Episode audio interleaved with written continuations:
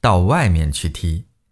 一支足球队呢，坐着飞机呀去外国比赛，在飞行当中呢，这些队员实在太无聊了。为打发无聊，队员们啊就在机舱里啊踢起球来。机长忽然觉得飞机在倾斜，费了很大的力气啊，才使飞机平衡，但是啊，仍然颠簸的非常厉害。然后机长让副驾驶员去看看发生了什么事情。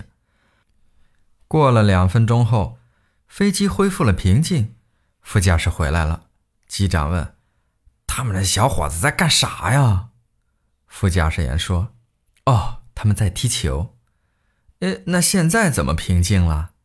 副驾驶员说：“哦，我告诉他们，小伙子们，天气这么好，到门外去踢吧。”于是他们都出去了。